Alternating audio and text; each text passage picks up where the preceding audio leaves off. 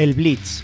Encuentra todos los resultados, detalles del fantasy y noticias relevantes de la NFL en un solo lugar. Hola, ¿qué tal a todos y bienvenidos a este capítulo número 20 de El Blitz. Estamos llegando ya a la recta final de la temporada y probablemente acabamos de ser testigos de uno de los mejores fines de semana que ha traído la NFL en muchísimo tiempo. Y obviamente dentro de este grupo de partidos tenemos el partido de los Chiefs contra los Bills, que probablemente fue uno de los mejores que vivirán en el recuerdo de todos por muchísimos años. Fue un fin de semana donde solamente los Chiefs, que eran los únicos eh, que eran favoritos, ganaron sus partidos. Los Bengals, 49ers y Rams ganaron partidos que estaban muy complicados o pintaban muy complicados de visita.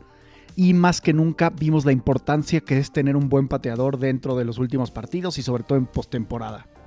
Este Evan McPherson, el pateador rookie de los Bengals, Robbie Gold, el veteranísimo de los 49ers y Matt Gay de los Rams, metieron field goals de último segundo para darle la victoria a sus equipos. Y por último, este Harrison Butker empató el partido con 3 segundos en el reloj para poder forzar overtime y que finalmente ganara su equipo. Otras noticias importantes además esta semana es los Giants fueron el primer equipo en contratar a su general manager del futuro y el, encargado fue Joe Schoen, quien al momento estaba como GM asistente de los Bills de Buffalo. Los Vikings también firmaron y contrataron a Kwesi Adolfo Mensah, que era el VP de Football Operations de los Browns y también entra como General Manager. Por último, mis Bears contrataron a Ryan Pauls, quien era el Executive Director de Player Personnel en los Chiefs. Dato curioso, este Ryan Pauls, que llegó a la NFL como jugador en 2008 a los Bears, era un liniero ofensivo y era un drafted free agent. Entonces es muy interesante y es muy lindo ver cómo algún exjugador se está convirtiendo en el general manager del equipo. De lo que sigue todavía mucho en el aire son las contrataciones de los head coaches. Al día de hoy hay 8 vacantes, ya que se acaba de anunciar que prácticamente es 100% seguro que Byron Leftwich, quien era coordinador ofensivo de los Buccaneers, entrará a ser head coach de los Jaguars.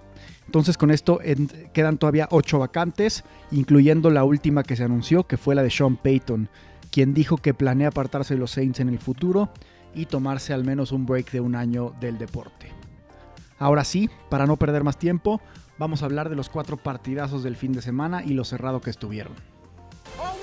Empezamos con el primer partido del sábado, donde los Bengals ganaron 19-16 a los Titans.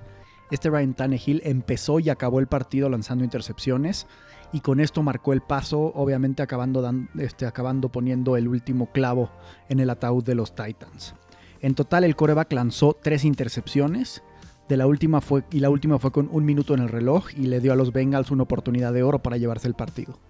El regreso de Derrick Henry no fue suficiente, con todo y que sumó un touchdown, pero a final de cuentas los Bengals jugaron demasiado bien y cumplieron y tuvieron y cumplieron la última jugada metiendo el último field goal para llevarse. Del lado de los Bengals, Joe Burrow lanzó para 348 yardas y una intercepción. El touchdown lo, anotó su corredor favorito Joe Mixon. Lo único preocupante para los Bengals mientras se preparan para el, NFC, para el AFC Championship es que Joe Burrow fue saqueado nueve veces durante el partido. Estos nuevos sacks son un récord de postemporada y es algo que definitivamente hay que mantener abierto en el radar, sobre todo para que los Chiefs lo busquen presionar en el Championship Game. El segundo partido de los, del, sábado fue los 49ers que ganaron 13 a 10 a los Packers en Lambeau Field. Este partido fue tal vez la sorpresa más grande del fin de semana. Los Packers tenían muchísimas expectativas de llegar al Super Bowl, sobre todo porque el equipo probablemente se vaya a estar desarmando el año que entra, ya que tenían a muchos jugadores veteranos, muchos pagados, este, muy bien pagados, y además ya están muy por encima del cap para el año que entra. Aaron Rodgers, quien sigue siendo el principal candidato para MVP, dejó muchísimo que desear en el campo, y fuera del drive inicial que estuvieron moviendo muy bien el balón y lograron anotar un touchdown con las piernas de AJ Dillon, la defensiva de los 49ers fue muy agotadora y estuvieron presionando muchísimo al equipo. Los equipos especiales de los Packers, de hecho, fueron el coco y defraudaron muchísimo al equipo. Les bloquearon un field goal que hubiera sido el empate en teoría durante el partido. Y además les bloquearon un punt que fue regresado para touchdown, el único touchdown de los 49ers. Los Packers, este Aaron Rodgers lanzó para 225 yardas, ni un touchdown ni ninguna intercepción. Ya mencioné que el touchdown fue de AJ Dillon. Pero muy importante mencionar que este Aaron Jones sumó 190 yardas totales entre, vías, entre por la vía aérea y por la vía terrestre. De los 49ers, este Jimmy G con, este, completó 11 pases totales con 131 yardas y una intercepción, pero el jugador clave de la ofensiva fue Divo Samuel que tuvo 39 yardas por la vía terrestre y 44 por la vía aérea. Con esto, los 49ers y gracias al gol de campo del último, de último segundo de Robbie Gold, pasan a jugar el NFC Championship Game contra los Rams en Los Ángeles. Ahora, hablando de estos Rams, ganaron 30 a 27 el domingo contra los Buccaneers de Tom Brady. Este partido al principio parecía que se lo iban a llevar cómodamente los Rams, pero tuvieron en total cuatro fumbles que permitieron que los Bucks estuvieran acercándose en el partido y de hecho lo empataran con menos de un minuto en el reloj. En el último drive de los Rams, los Bucks además decidieron dejar de cubrir al mejor receptor de toda la temporada, Cooper Cup, y gracias a esto lograron acercar demasiado a Matt Gay para que metiera el field goal de la victoria. Tom Brady lanzó para 329 yardas, un touchdown y una intercepción en el partido que cada vez se rumora podría ser su último como profesional.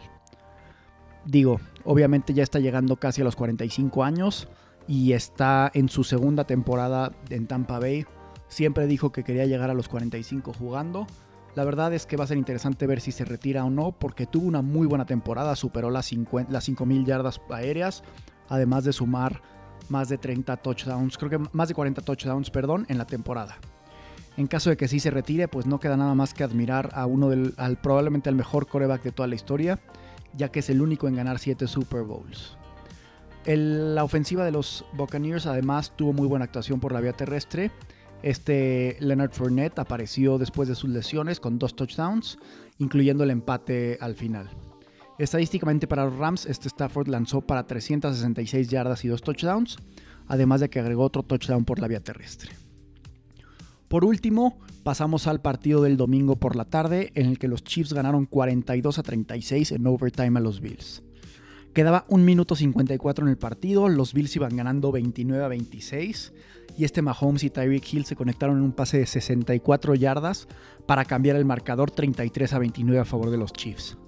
En esto quedaba alrededor de un minuto en el partido, creo que sí, un minuto dos segundos. Josh Allen empujó el balón y fue avanzando a su equipo y logró conectarse con Gabriel Davis en el cuarto touchdown del día, así poniéndose por encima 36 a 33 con solo 13 segundos en el reloj.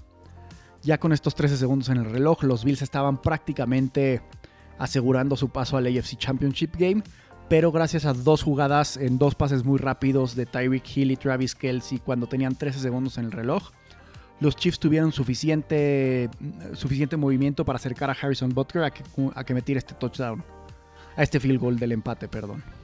Josh Allen ya nunca volvió a tocar el balón ya que perdieron el volado en el overtime y rápidamente fueron y anotaron un touchdown los Chiefs. Con esto se generó muchísima política de si deberían de cambiar o no las reglas de overtime dentro del NFL, que probablemente será uno de los temas que se toque dentro del off-season. Si a mí me preguntan, creo que debería ser algo muy parecido a lo que se hace en colegial, en el que a los dos equipos les dan la oportunidad de tener el balón y estar buscando anotar los touchdowns. Creo que sería lo más parejo para todos. Estadísticamente del lado de los Bills, este Josh Allen y Gabriel Davis se conectaron para cuatro anotaciones aéreas y 201 yardas, específicamente entre ellos dos nada más. El otro touchdown fue gracias a Devin Singletary en una corrida.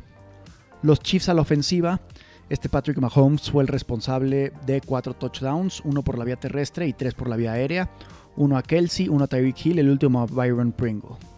Y por último, el touchdown por la vía terrestre fue del receptor Michael Hartman en un end around. Ahora sí, no queda más que prepararse para los partidos del el fin de semana que son el AFC y el NFC Championship Game. Vamos con mis picks de la semana. El primer partido es el AFC Championship Game que se juega en Kansas City en el Arrowhead Stadium a las 2 de la tarde. Los Chiefs son favoritos por 7 puntos. Y la verdad es que si fuéramos a picks directos, obviamente voy Chiefs. Si vamos con línea, voy Bengals más 7. Estos, estos, dos equipos ya se enfrentaron en la temporada regular. Los Bengals se llevaron la victoria, de hecho ya por las últimas semanas de la temporada. Lo único que podemos esperar es que Joe Burrow y Mahomes se van a estar dando con todo. Va a ser clave entender si los Chiefs van a recuperar a su safety Tyron Matthew, que está en el protocolo de conmoción después de un concussion que tuvo en el partido. Si se pierde el partido, busquemos muchísimo a que Burrow esté buscando a Jamar Chase para encontrar pases largos y así lograr mantenerle el paso a la ofensiva de los Chiefs. Del lado de los Bengals, tienen solamente a su edge rusher eh, lesionado. Eh, todavía no tienen ninguna designación de su estatus hacia el domingo, pero pues al no participar en esta semana, obviamente no tienen que dar todavía una designación, sino hasta que pasen las prácticas del viernes. En el NFC Championship Game, en un duelo divisional del NFC West, los 49ers visitan a Los Ángeles Rams. Los Rams son favoritos por 3.5 puntos. Mi pick directo sin línea es los Rams. Y mi pick igual este, con línea de menos 3.5 es Rams nuevamente. Sean McVay lleva 6 partidos consecutivos en el que no logra ganarle a los 49ers y a Kyle Shanahan. La última vez que, ganaron fue en la temporada 2018 en Los Ángeles. ¿Será que esta, esta, tercera vez será la vencida para McVeigh y por fin logran ganarle un partido a los 49ers este año? Recordemos que se enfrentaron en la última jornada donde ganaron los 49ers en overtime eh, y gracias a eso lograron pasar a playoffs. Así que va a ser muy interesante ver si se, van a si se van a arrepentir los Rams de haber perdido ese partido en la última semana de la temporada. En las lesiones de los 49ers, este, el tackle Trent Williams no participó en la práctica de hoy, tiene una lesión en la rodilla, digo en el tobillo, perdón, pero dijo que por ningún motivo se iba a perder el partido y eso fue lo que le dijo a Kyle Shanahan, por lo que probable que participe en el partido.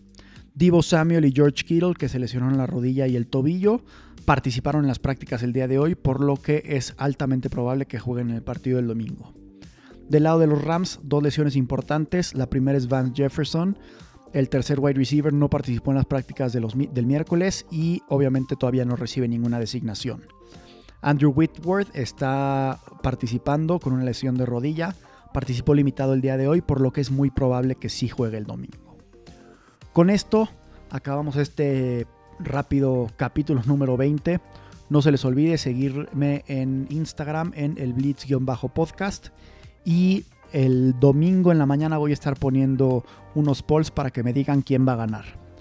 Les deseo muchísima suerte si es que sus equipos son uno de estos cuatro y nos escuchamos la semana que entra para ver el resumen.